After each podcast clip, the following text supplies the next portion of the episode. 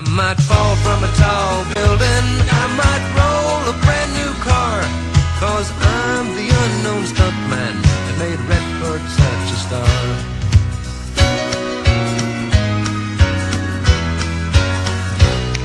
Salut à tous, soyez les bienvenus pour ce nouveau Rétro Season 1. Merci d'être avec nous. On est très heureux de vous retrouver. Euh, je suis toujours en compagnie euh, de ma petite euh, momie à moi, ma rétro Sophie. Salut. Salut. Ça va Ça va très bien, merci. Oui, tu es Bien prête encore. Ouais, je suis... bah ouais, écoute, entre oui. deux hommes rien que pour toi. Bah, toujours. Et le vieux de la vieille, celui qui est à- Oh, notre fidèle euh, comparse Christophe. Salut. Salut tout le monde. Il est revenu d'une belle histoire sans fin pour euh, revenir avec nous. Oh, c'est beau ça. Hein, voilà, je me mets à être poète. Euh, pourtant, on va parler d'un homme créateur de télévision qui est tout sauf un poète. En général, il fait plutôt des choses euh, qui sont plutôt efficaces, on dira, divertissantes. Euh, le créateur de télévision, Glenn Larson, nous a quittés il y a quelques semaines. On s'était dit qu'effectivement, c'était l'occasion d'en reparler dans, ce, dans cette émission. On va revenir donc sur les séries qu'il a créées. Et c'est des séries, évidemment, que oh, vous connaissez tous. En tout cas, si vous avez plus de 25 ans, vous les connaissez forcément. Si vous avez mo- moins de 25 ans, je garantis rien. Mais si vous avez plus, ça doit être déjà. Ah, c'est pour ça que j'en connaissais aucune. Ah, ça me... Je comprends mieux. Personne ne va y croire un seul instant. Vu les dessins animés que tu sors dans le magazine rétro que nous retrouverons à la fin de l'émission. Les petites canailles, je te rappelle. Ouais, c'est vrai. Et. Sophie est tellement jeune qu'elle nous a parlé deux fois dans cette émission du même dessin animé. Donc on verra si elle va le reparler une troisième fois. Hein, elle nous en a parlé le mois dernier, mais elle l'avait déjà fait cet été. Donc on va, elle recommence. Hein Ça, c'est Alzheimer, qu'est-ce que tu veux? Ça, c'est Alzheimer. C'est à force d'aller chercher des infos ailleurs. Et C'est ben ça. voilà. En tout cas, donc vous le savez, hein, en deuxième partie de l'émission, euh, le magazine rétro, euh, le rétro mag, on parlera de vieilles séries, de vieux dessins animés. Est-ce que je vais encore faire saigner les oreilles de mes petits camarades? Euh, Oui, définitivement oui. Mais je serai très en phase avec l'émission d'aujourd'hui pour une fois. Voilà, comme ça, vous ne pourrez pas m'accuser de, de digresser. Mais revenons à Monsieur Glenn Larson, euh, oh, grand créateur de télévision. Euh, à côté de lui, David Simon et Tom Fontana, c'est du pipi de chat, on est bien d'accord? Ça commence bien, en mode troll, très bien. Non, mais on est d'accord. Je veux dire, il y a- Glenn Larson et puis il y a les autres en dessous. Enfin, vous êtes d'accord, c'est quand même un grand monsieur de la télévision. Euh, ça, ça dépend en quel terme. Si c'est en termes d'audience, tu peux dire que oui. D'accord. Donc pas en termes de qualité, visiblement. Écoute, franchement, euh... Non, ouais, non, c'est- non.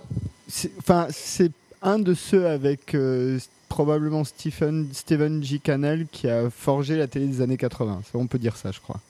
Une certaine télévision. Ouais. Sinon, il y a Steven Boschko aussi, mais bon. C'est-à-dire une télévision populaire euh, euh, qui a des épisodes euh, bien huilés, une belle mécanique qui revient, des personnages euh, euh, forts pour les personnages principaux et les autres inexistants. Et On va dire que c'est la télévision que nous, on a vue en France.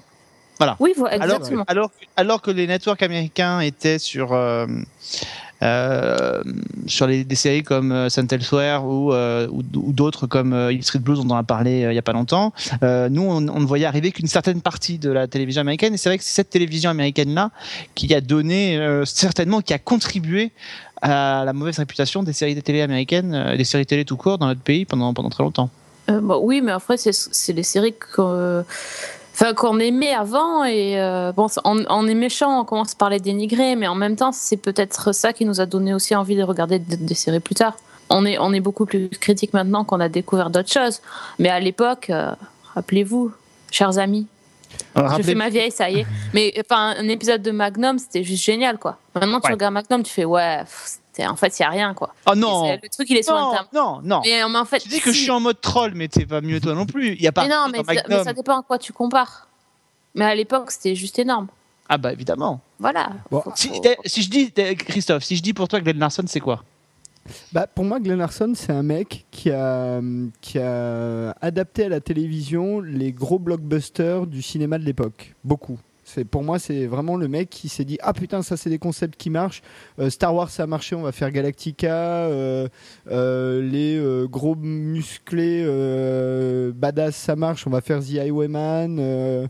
Enfin, voilà, quoi. C'est le mec qui, qui a su sentir la culture populaire de son époque. Et c'est vrai qu'il a créé des, il a créé des, franchises, en tout cas fortes, euh, qui ont été reprises, puisque certaines des séries de, euh, certaines des séries de, de Glenn Larson. euh, alors, euh, Magnum, effectivement, est peut-être pas forcément un bon exemple, parce que c'est vrai que c'est beaucoup plus attaché, rattaché, pardon, à Belisario que, que à Glenn Larson. C'est vrai que Battlestar Galactica a été reprise évidemment par Ronald D. Moore, et puis on a K2000 qui a été reprise. Ça n'a pas marché la reprise, mais enfin la série, on est allé la chercher. Ça faisait partie de ces séries emblématiques des années 80. Et c'est assez étonnant d'ailleurs quand on, regarde un peu le parcours de Glenn Larson, parce que finalement, il n'a pas signé tant que ça en quantité de séries.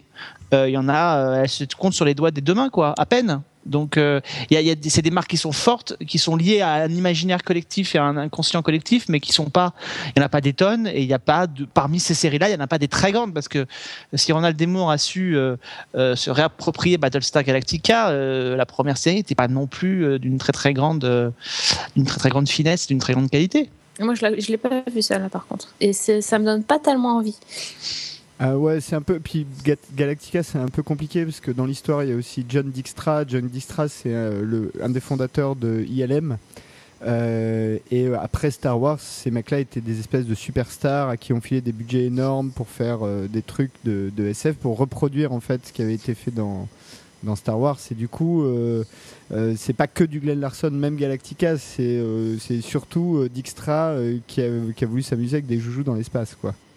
Et d'a- et d'ailleurs, il a, il a réutilisé, Glenn Larson a réutilisé des plateaux de tournage, des costumes et des effets spéciaux de Galactica pour une autre série qui n'a pas duré très longtemps non plus, mais enfin qui fait partie aussi des années 80, qui est Buck Rogers au 21e 25e siècle. siècle. 25e siècle, pardon. 25e siècle. Euh, 25e siècle, euh, voilà, qui est, qui est une série que moi je suivais euh, à l'époque, c'était diffusé sur sur la 5. Il y avait Gilles Gérard dans le rôle principal et Erin Gray, c'était la secrétaire, souvenez-vous, dans Ricky ou la belle vie, la secrétaire du papa, bah, qui était aussi, euh, euh, en fait, qui, qui- qui est vachement sexy dans Buck Rogers, mais qui dans Ricky ou la belle vie faisait, faisait vieille, Non, mais elle faisait vieille rombière, Pas mémère, ouais, mémère, Un peu mémère.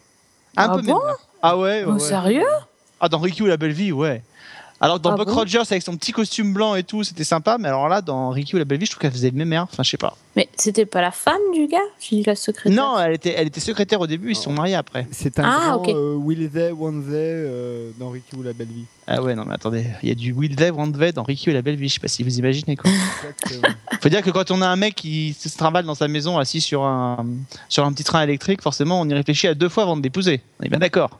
Euh, parmi les autres, alors il faut savoir que Glenn Larson, il a débuté sa carrière en 1956. Euh, il faisait partie d'un groupe, un groupe de musique qui s'appelle The Four Preps.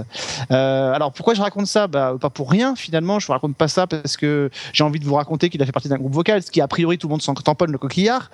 Mais c'est qu'il a en fait avec des, membres de ce groupe qu'il a composé plus tard un titre qui s'appelle The Unknown Stuntman, qui est le titre de la série The Fall Guy, plus connu en France sous le nom de L'homme qui tombe à pic. Et donc c'est le générique de cette série. Euh, en France, on connaît aussi le, générique français euh, qui est tout au moins aussi euh, célèbre, mais le générique américain donc a été cons- constitué donc avec ces, types-là. Et alors, je me suis amusé à regarder un peu parce qu'on connaît les paroles du générique de de The Unknown Stuntman, euh, comme ça, un peu en mode yaourt. Mais quand on regarde un peu les paroles, c'est assez hallucinant parce qu'en fait, je vous rappelle, c'était chanté par l'imageur lui-même qui Mhm. était le héros de la série. Et alors, nous, on a connu qu'un seul des couplets. Mais euh, par exemple, le premier couplet, on, on parle de Farrah Fawcett, de Sally Field.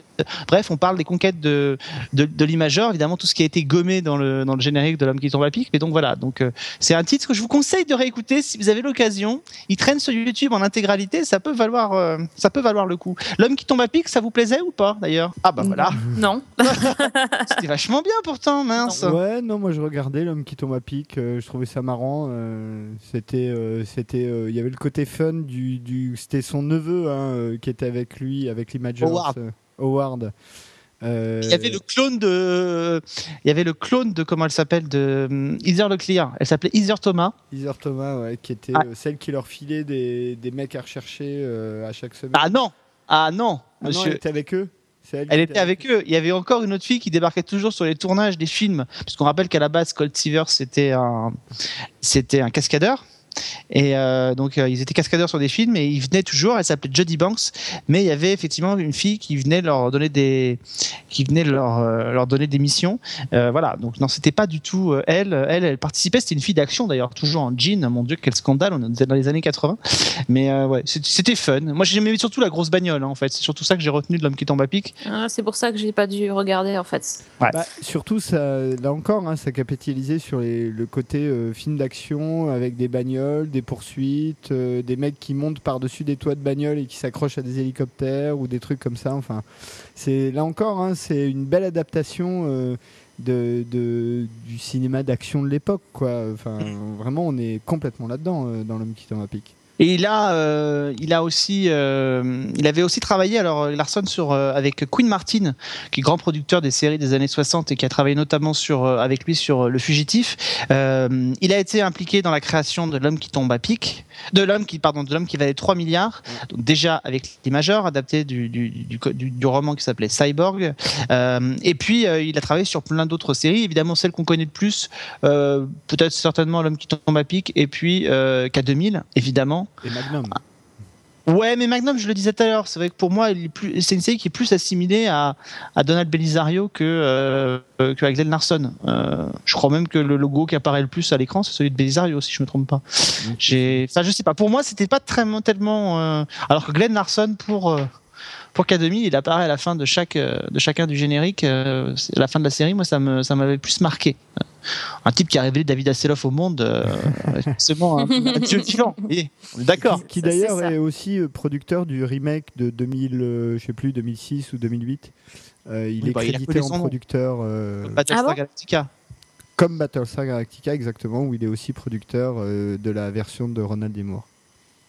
Et, et il, a, il a aussi lancé alors d'autres séries. euh, alors on les a moins retenues, mais quand même, il a travaillé sur euh, l'éphémère série Ottoman, Ottoman. Ah, mais grande série. grande série. hein.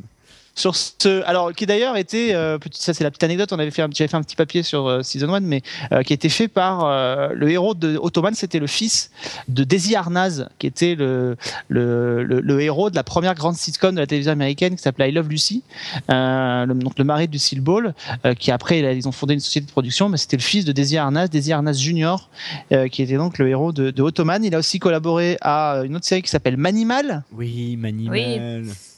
Comment Ah bah en fait, deux séries qui ont pas duré quoi. Qui ont 8 eu, épisodes, euh, je crois.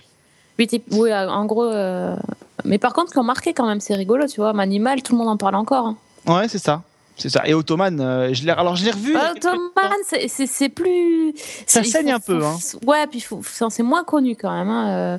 On, on avait, je te rappelle quand on en avait parlé, ça, certains, certains nous avaient dit qu'ils se rappelaient pas, tu vois. Ouais, mais Alors attends, que c'est- Manimal, c'est culte. Manimal, c'est culte avec le type qui se transforme en, en panthère, en serpent, en vautour. Oui, la transformation des effets spéciaux. Ouais. La main qui boue. Oh, c'est génial, c'est formidable. Et alors, il y avait, il a eu une grosse, euh, il avait des grosses disputes. Il y a eu des, pas mal de controverses. Il y a il y a eu des grosses disputes entre euh, Glenn Larson et un comédien qui s'appelle James Garner, euh, qui était le héros de, de The Rockford Files, parce que pendant très longtemps, euh, James Garner a accusé euh, Glenn Larson de piller les scripts euh, de 200 dollars plus les frais pour les remettre dans ses, euh, pour les remettre dans ses séries. Donc, c'est vrai que de- de- toutes ces séries-là donnent un peu l'impression de se ressembler, mais mais c'est il y a une vraie bisbille entre les deux pendant pendant très longtemps. Il a souvent été accusé de plagiat. Euh, euh, et, euh, et quand il a été un peu pas innocenté, mais enfin. Là, je, je crois qu'on n'a pas reconnu qu'il avait plagié. Euh, euh, Garner a attaqué sur un autre angle en disant que maintenant il prenait aussi les, les, les il piquait les, les thèmes sonores de, de Rockford Fight pour les replacer Mhm. en les changeant un peu dans les séries de Glenn Larson. Euh, ce qui m'étonnerait qu'à moitié. Moi, c'est vrai que la remarque que je me faisais quand j'écoutais ces séries- quand je regardais ces séries-là, c'est d'avoir l'impression d'entendre ces musiques partout ailleurs. Mais en même temps, euh, encore une fois, hein, on l'a dit, euh, Glenn Larson, c'est un grand euh, agrégateur de la culture de son époque. Donc euh, la musique va avec. Ça, c'est ça, c'est la version. Il a un peu tout pillé, quoi. Ça, Allez, vas-y, dis-le. Bah, Il y, a, il y a un écrivain de science-fiction qui s'appelle Harlan Ellison qui a surnommé euh, Glenn Larson Glenn Larceny, euh, qu'on pourrait Ah oui. tra- traduire par euh, Glenn Le le voleur. voleur. ou quelque chose comme ça. Enfin, voilà. Donc c'est l'archétype du producteur tel qu'on n'aime pas quoi. Non, mais je crois que c'est un type, euh, c'est un mogul quoi. C'est un type comme euh, dans le ciné on avait euh, les, les Golam Globus ou des gens comme ça. C'est des gens qui te pitchait une série en 5 minutes sur le coin d'un- d'une table sur un dîner, juste parce qu'ils avaient le bon acteur en face d'eux et euh, en reprenant trois idées qu'ils Mm. avaient vues dans des films, quoi. Enfin, c'est comme ça qu'ils te sortent des Highwayman, des Nightman. Bon, Nightman, c'est une adaptation Marvel. Euh, une série que je trouve vachement drôle, c'est P.S. I Love You. je sais pas si Ah vous oui, souvenez de ça. excellent. Qui est en français, je crois que c'était Enquête à Palm Beach ou un truc comme Ah euh, Palm oui, Springs. oui, oui, Palm Palm Springs, Springs. voilà, Enquête Ah oui, à Palm oui. Springs, où t'as un, t'as un joueur de saxo et son ex-femme qui font des enquêtes ensemble, enfin, et qui ont une chanson ensemble d'ailleurs. Et je me demande s'il n'y a pas Irene Grey là-dedans d'ailleurs. Ah, je- Euh, non, c'est l'autre là. Elle est hyper connue aussi, c'est une note brune. Ah non, c'est Connie Seleka. Connie Seleka, Connie voilà. Connie Seleka. Oui, exactement. Ah ouais, moi mais je regardais ça quand j'étais petite. Ah, c'était marrant. Ouais, ouais. C'était- cool. Ça rappelait un peu. euh, faisait euh, P.S. I love you. I love Exact. I love you. Putain, ils chantent tous les deux maintenant, merde. Eh, me piquez pas ma place, s'il vous plaît. Euh, ouais, c'était vachement bien. Ouais, ça, Et ça rappelait un peu, ça rappelait un peu, comment ça s'appelle cette série euh, Oh putain, euh, une ça rappelait dans le thème aussi une série des années 80. Il y avait euh, Kate Ah oui, avec Jackson le duo là, oui. et Euh, Bruce Boxleitner. oui. Ah, Ah bah Les deux oui, font la oui, paire. euh, Les deux font la paire. Voilà. Les deux font la paire. Exactement. Bruce Boxleitner juste avant, euh, juste avant Babylon 5 d'ailleurs. Ba- Babylon, ouais. Ouais. Et euh, ouais, ça me rappelait un peu cette série-là. Alors, parmi les séries dont on n'a pas qu'on n'a pas cité de Glenn Larson, parce que c'est qu'elle est plus connue, c'est vrai qu'il a travaillé quand même sur pas mal, mais il n'y en a pas beaucoup qui sont passés à la postérité. Il faut bien le reconnaître. Donc, It Takes a Thief avec Robert Wagner. Il y a eu The Virginians. Euh, sur laquelle il a aussi un petit peu euh, travaillé. Il y a eu Quincy, donc qui était une série policière des années 70 sur laquelle euh, on suivait un médecin légiste qui Ouais. enquêtait. Donc il y a eu Beji and, and the Beer, ça vous donne un peu une- un aperçu de ce que ça peut être. Hein. Donc Galactica, Magnum avec Donald Belisario, The Fall Guy, Knight Rider et quand même, parce qu'on a cité la nouvelle version de Knight Rider des années 2000, les amis, mais on a quand même oublié une version des années 90 de Knight Rider Team qui Knight s'appelait Rider. Team Knight Rider. Team Knight Rider. Où en fait c'était une équipe de, de héros avec plusieurs voitures comme kits. Ah bon, il y a eu ça? Il y a eu ça, mais oui, c'est énorme. C'est encore pire que ce que tu aurais pu imaginer. Et tu oublies, C'est une de, espèce de croisement entre K2000 et les Power Rangers. Oui, tu oublies de citer The Highwayman avec Sam Jones. Et pour les, les amateurs, Sam Jones est très connu pour, euh, pour des films d'action euh, à la. euh, il pourrait être dans les Expandables, tu vois. C'est le James Ah oui, d'accord. Voilà, c'est le- l'acteur qui pourrait être dans les Expandables. Et puis il a fait aussi euh, Waikiki West, hein, Sophie nous en parlait. Ah oui, Euh, oui, oui, tout à fait. Il a fait aussi Waikiki West. Donc voilà, donc euh, oh, bah, on peut pas dire qu'elle soit restée dans les mémoires, à part pour le côté un petit peu rétro. Mais après, après tout, c'est bien ce qui nous plaît dans, dans cette émission. Euh, D'ailleurs, je pense que certaines de ces séries peuvent se retrouver dans notre rétro mag, dans lequel on rentre maintenant. euh... Oh, je- peut-être pas très très léger comme transition. C'était pas très léger. Ah Non, non. Ah, écoute, j'ai fait ce que je peux, mais je, je me dis que j'arrive tellement avec du lourd avec ma série que je peux bien faire un lancement un peu lourdingue. Euh, les amis, alors vous avez choisi quoi? Sophie, t'es toujours en phase avec. euh, Ouais, pas toujours finalement. Ah merde. Alors c'est quoi cette fois-ci? La vieille série. Ouais. Alors là, tu vas, me- tu vas me, me faire euh, me m'accuser encore d'Alzheimer numéro 2. Pourquoi Mais c'est un peu ça parce que j'en ai déjà parlé, mais il y a longtemps. Oh là là, mais c'est euh, pas possible. Mais en fait, tu mais sais pas quoi si. trouver. C'est ça. Non, mais euh, je sais pas pourquoi, j'étais en, phase avec euh, les news de la semaine euh, qui parlaient de qu'il fallait interdire les crèches dans les lieux publics, donc ça m'a fait penser. Non, mais tu vois, ouais, c'est à l'arrache. Alors, euh, j'ai voulu vous parler de Father Ted. Tu vois, j'en ai parlé, mais on en a parlé au moins il y a deux ans. hein. Oh, donc il y a presque Non mais là ça, ça va. ouais, ça compte pas. Ça compte pas quand c'est a deux ans. Mais tu sais que t'es pas obligé de, de montrer que t'étais un télo par rapport à tout le monde, quoi. Je veux dire, parce que là, moi, je vais parler de vraiment ridicule à côté. T'as bien compris ça Franchement, c'est pas non plus euh, un truc Ah. extraordinaire. Euh, alors, je sais pas si vous connaissez, c'est un- une série anglaise, donc déjà, c'est un humour assez spécial. Euh, ça date de 95, ça passait sur Channel 4 et à l'époque, ça passait d'ailleurs en, duo avec Absolutely Fabulous. C'est un peu le même genre d'humour. Euh, en gros, ça suit le- les aventures d'un groupe de prêtres qui ont été exilés sur une île euh, parce qu'en fait, ils respectaient rien ni personne et surtout pas le- leur église. Euh, par exemple, le, père, le père Ted justement a été banni parce qu'il avait piqué dans la caisse. Euh, L'autre, euh, son acolyte est alcoolique justement, euh, Father, Father Jack, et donc est tout le temps bourré. Et euh, le troisième qui est avec eux, il est un peu plus inoffensif, mais euh, c'est en fait il est totalement idiot. En gros, c'est ça. Et donc, ils sont en colocation dans un. euh, comment ça s'appelle Euh, Le. Ah, voilà, je, je suis très forte en religion. Voilà, la maison des prêtres, là. là. Dans un Le Le- presbytère. Presbytère, merci. Presbytère. Le presbytère, donc. euh, Ah, tiens, c'est. Oui. Et. euh, ça, ça- ça va être dur d'enchaîner là.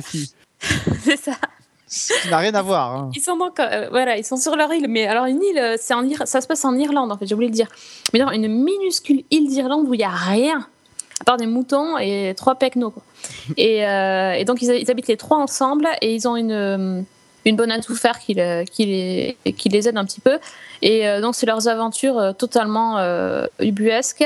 Euh, euh, sachant que par exemple, euh, ils sont temps en train d'essayer d'organiser des, choses, mais ça marche jamais.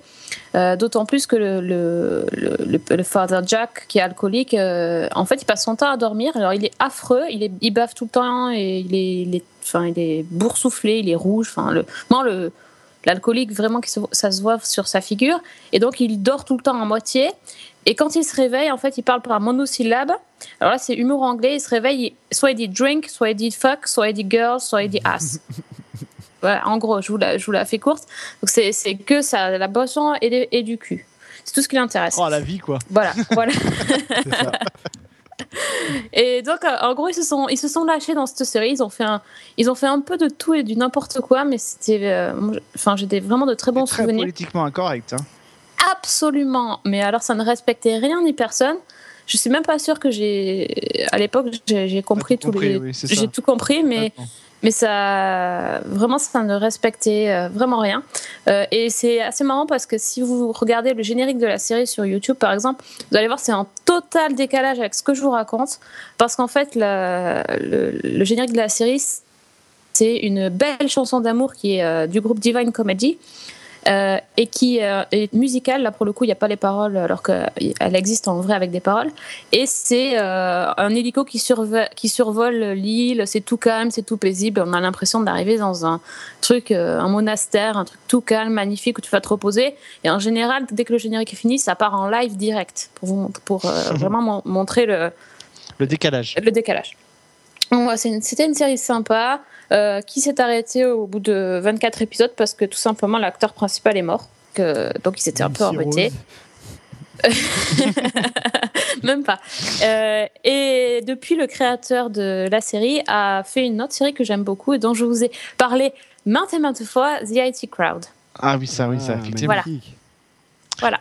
Bon, très bien, ça va, t'es t'es soft. Euh, Christophe Ah bah alors moi, euh, comme j'ai Ah, décidé pardon de t'avoir réveillé. Ah, de parler de trucs euh, super connus, je vais vous parler d'une série qui n'a pas grand-chose à voir avec le sujet de l'émission. Enfin, pas quand même. Euh, je vais vous parler de Miami Vice. Quand même. Ah bah oui. Et quand Oh, même. putain, eh, vous êtes vraiment dégueulasses tous les deux. hein. Vous allez vraiment faire en sorte qu'on repère bien le boulet de l'émission. Euh, on ne sait pas te le dire, mais euh, voilà. ouais, c'est un peu ça. Merci. Peut te tutoyer. Donc Miami Euh, Vice.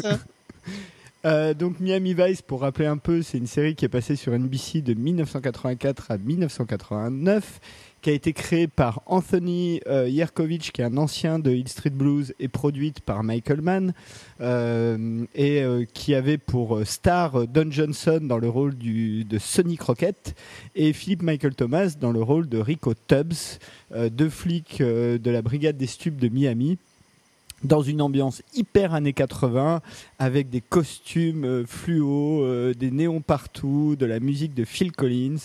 Euh, c'est une série qui a quand même par Jamais accroché à cette série. Bah ouais, mais c'est quand même une série qui a marqué euh, esthétiquement la télévision. Ça, qu'on le veuille ou non, vraiment, il y a eu une. un- Oui, c'est la grande époque des débuts de MTV.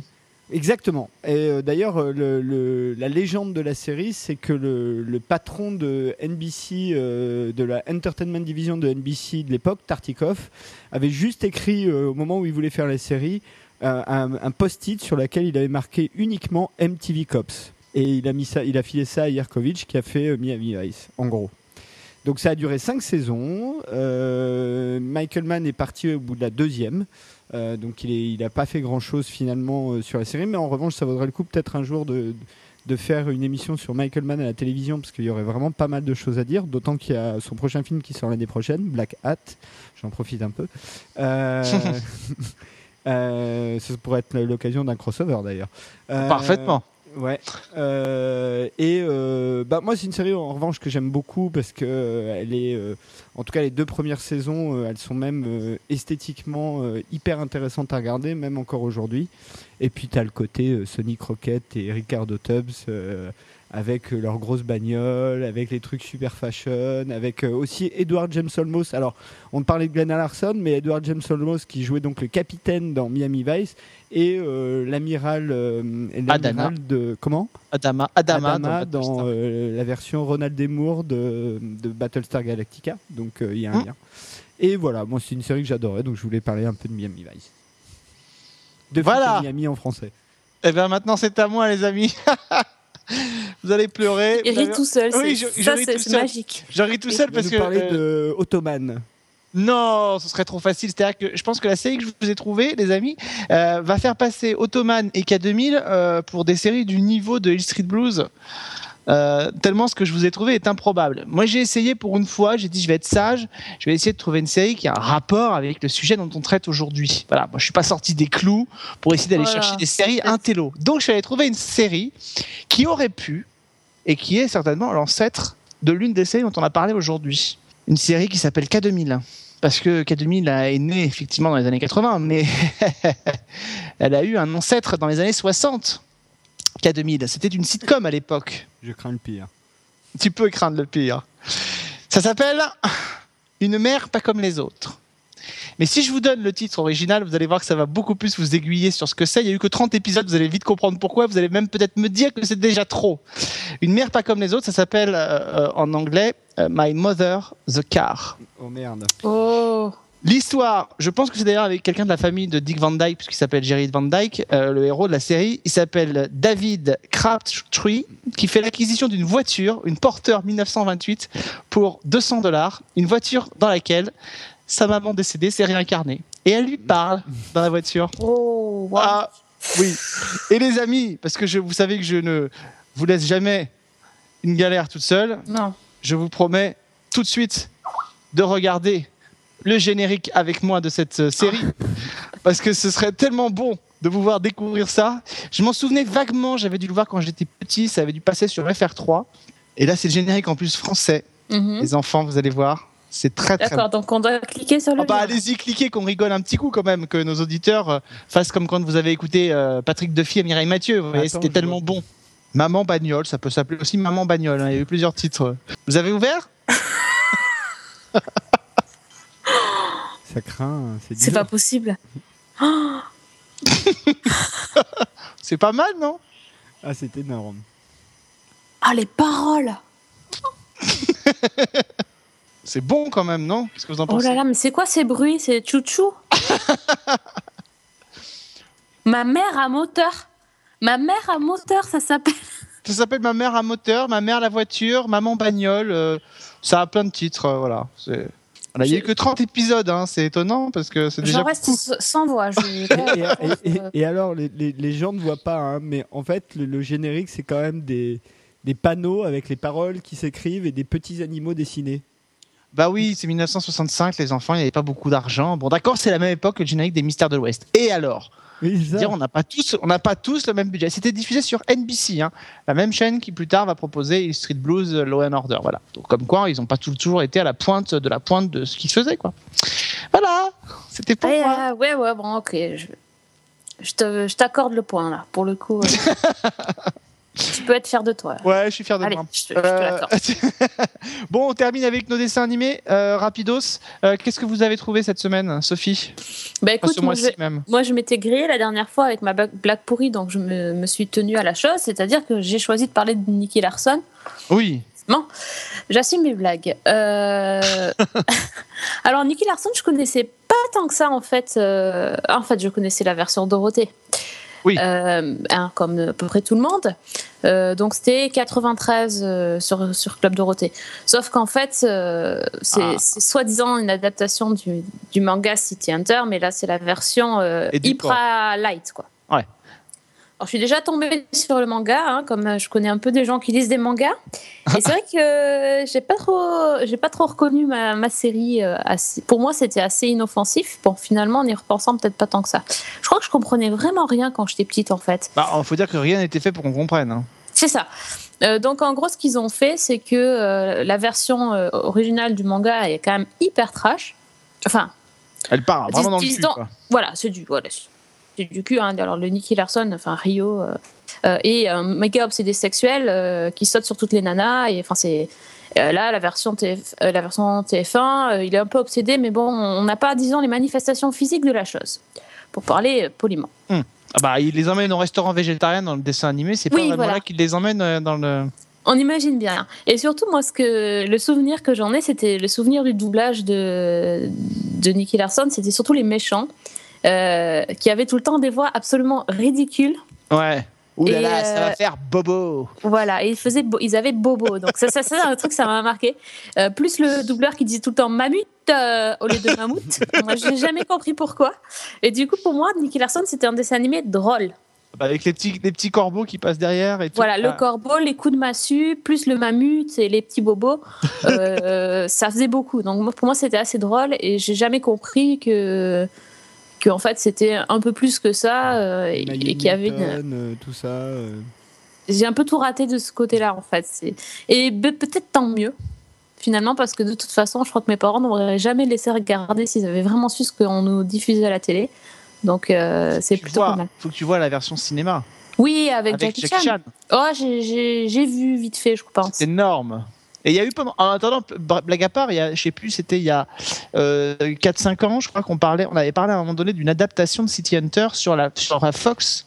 Oui, on en avait parlé, il me semble. Oui, Ouais, il y avait eu, euh, il y avait eu une tractation, ça n'a jamais été jusqu'au bout, mais euh, on en avait parlé.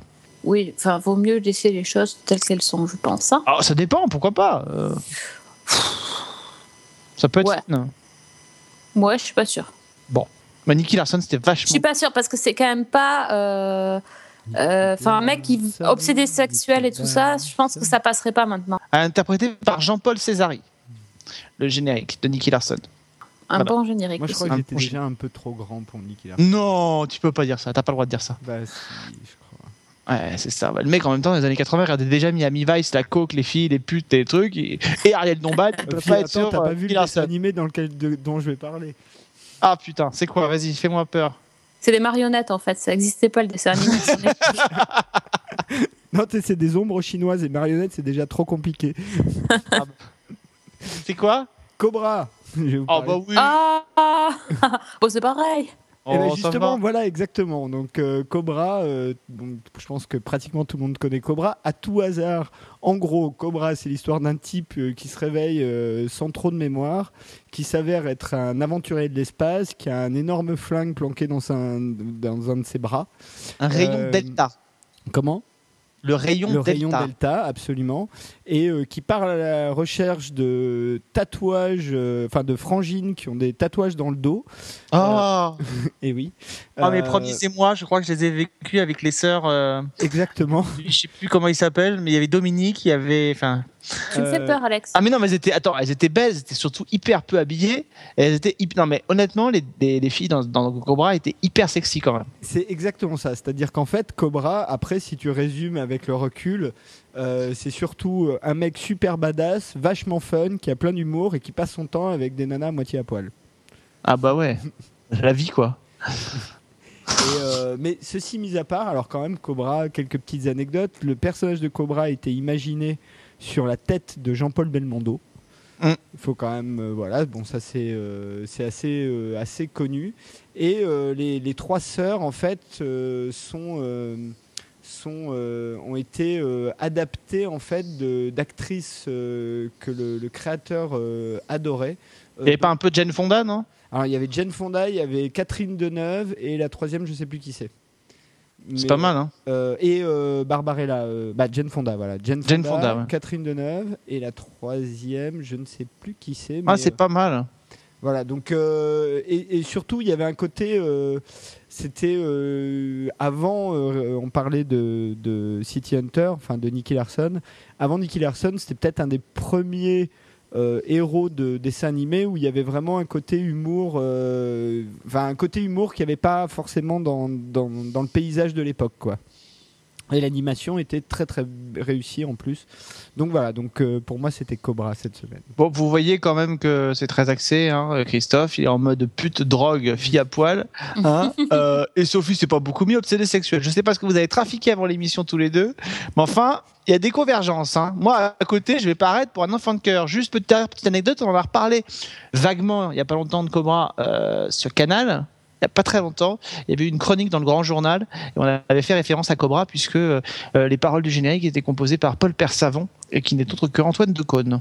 Voilà, et on en a reparlé, on lui a remis ça, les vrai. images sous les yeux. Euh, Paul Persavant, Antoine Decaune qui criait pas mal puisque c'était sa maman, Jacqueline Joubert, qui était la patronne de l'unité jeunesse d'Antenne 2 à l'époque, a lancé Récréa 2 et donc tous ces dessins animés là. Putain, moi je vais passer Attends, pour un. Juste une dernière chose sur Cobra, Oui. j'oublie. Euh, quand même, Cobra, donc euh, les droits de Cobra sont détenus par Alexandre Aja, qui est donc réalisateur, le fils euh, de hum, ah ça y est, j'ai plus le nom qui me revient en tête. Bon, c'est pas grave. Réalisateur notamment de, de- du remake de La Colline à des yeux, entre autres. D'autres Et, tensions euh, avec Cécile de France? Et voilà, qui essaye de faire un long métrage adapté de Cobra depuis 10 ans et il n'y arrive pas. C'est un peu euh, l'Arlésienne, ouais. Ouais, c'est un peu l'arlésienne. Mais bon, il faut savoir que donc c'est un, un réalisateur euh, français, euh, bon, émigré à Hollywood depuis assez longtemps maintenant, euh, qui a Cobra entre les mains. Euh, et donc il n'est pas exclu qu'un jour on ait Cobra the Movie dans Ce notre- serait bien. Il y a quelque chose à faire. Ça fait un moment qu'on en entend parler, effectivement. Mais il y a quelque chose à faire avec Cobra. Ça pourrait faire un chouette, euh, un chouette film d'action. Euh, moi, je vais passer pour un enfant de cœur. Je vais passer pour un, enfant, un, grand qui a gardé son esprit d'enfant. Mais moi, c'est un, petit dessin animé. Il n'y a pas eu beaucoup d'épisodes. Euh, je crois qu'il y en a eu qu'une trentaine. Mais c'est un dessin animé que moi j'adorais quand j'étais gamin. Je pense que Sophie l'a vu aussi. C'est passé dans plein d'émissions. Je crois que ça a dû passer dans Croque Vacances. Ça a dû passer plus tard dans le Club Dorothée. Mais puisqu'on on va parler un peu de super-héros, mais de super-héros gentils, puisque c'est un dessin animé avec un ours en peluche en mode de super-héros. Ça te dit quelque chose, Sophie? Euh, ouais. Ah ouais, ouais. Super Ted Ouais, Super Ouais. Ted, bien sûr. Super Ted, un petit ours en peluche qui un jour euh, se voit jeter euh, un, sort. Il est, il est jeté dans la chaîne de fabrication, il est jeté à la poubelle. Et en fait, il y a une espèce de soucoupe volante qui apparaît. On lui donne de la poussière d'étoiles et il se transforme en super héros. Donc il ouvre son, il ouvre son costume, sa peau de, d'ours en peluche et il a un costume en dessous. Il est aidé par un, par un pote qui euh, s'appelle Spotty, euh, qui était un extraterrestre. Et voilà. Et c'était. euh, alors j'ai euh, absolument aucun souvenir euh, des intrigues, des histoires et tout ça, mais je sais pas pourquoi je me souviens de ce personnage. Je me souviens de je me souviens du, du je me souviens du générique que je trouvais absolument génial. Et voilà. Et ça je sais pas pourquoi ce dessin animé il est resté dans ma dans ma tête euh, pendant très longtemps et que je m'en souviens encore aujourd'hui Non, moi, j'avais complètement oublié, mais euh, maintenant que tu me rappelles, oui, ça me, Je, je ça me note que revient tu tout à fait. souviens, mais tu ne le chantes pas. mais il n'y a pas de musique il y a pas y a pas de chanson dans Super Ted c'est ça qui est moche il y a en fait euh, pendant tout le, le générique on nous rappelle comment Super Ted a été créé Euh, par contre les paroles je les ai les amis Voici l'histoire d'un ours en peluche, tout ce qu'il y a de plus ordinaire. Mais sur la chaîne de fabrication, on lui découvrit un défaut et il fut jeté au rebut comme un vieux morceau de chiffon. Il se retrouva dans une grande pièce toute noire. C'est alors que, venant de l'espace, un drôle de bonhomme lui donna la vie avec de la poussière cosmique. Il l'emmena dans un nuage magique où la bonne fée nature, à son tour, lui donna des pouvoirs surnaturels. Et depuis, le petit ourson devint Super Ted. Voilà. Ouais, ouais, non, c'est ça. C'est ça, hein, voilà, et avec une musique très allante derrière. Voilà, moi c'est une série, c'est un petit dessin animé que j'aimais bien. Euh, et il y a eu apparemment euh, d'autres épisodes tournés en 89, euh, coproduits avec Anna Barbera euh, pour le marché américain, où, où il est resté populaire. Voilà, donc super tête. Si vous avez l'occasion d'apercevoir ça, vous trouverez sans aucun problème sur YouTube le générique vidéo de, cette- de ce dessin animé. Voilà. Bon, bah écoutez, un nouveau rétro qui vient de se terminer. On va se retrouver très vite pour de nouvelles aventures, les amis. On se retrouve en tout cas dès la semaine prochaine avec Sophie pour euh, parler d'une série britannique qui s'appelle. Exact. Glue. Tu la connais bien, tu l'as bien préparée, hein, je Ouais, crois. ça c'est bon. C'est bien, hein. Ça, y a pas de souci. C'est bien la semaine prochaine. T'as bien noté. Ouais, c'est bon, c'est la semaine prochaine. Super. Donc on parlera de Glue. C'est une série dont on avait euh, parlé. Sophie nous en avait parlé. Marion nous en avait parlé. Euh, on s'est dit qu'il était temps qu'on puisse euh, qu'on puisse vous en dire quelques mots. Euh, donc ce sera la semaine prochaine. Et puis euh, bah, à bientôt. C'est les fêtes de fin d'année. On essaye de vous concocter aussi des petites choses. Voilà. On se retrouve. Oh, oh, Voilà, voilà, voilà, voilà. Ça, c'est G en vert, non c'est ça. Merry J'ai en vert. Oh là là, mon dieu, tout le monde se met à chanter dans cette émission, ça devient du grand n'importe quoi, mes amis. On se retrouve donc la semaine prochaine. C'est pour teaser, c'est pour teaser. Oh, oh, oh, oh. Voilà. tu c'est fais tout. vachement mieux que moi. Ah ouais, ouais, ouais, mais moi je m'entraîne. euh, Ah, tu sais, il fait des jingles dans son Ah oui, c'est vrai. Oh, et ça va bien, On hein, la c'est fini tous les deux. entre les amateurs et les professionnels. hein. Exactement. Bon, c'est fini, oui On se retrouve la Oui, semaine prochaine pour un nouveau numéro de Season 1. Merci Salut. à vous, salut à tous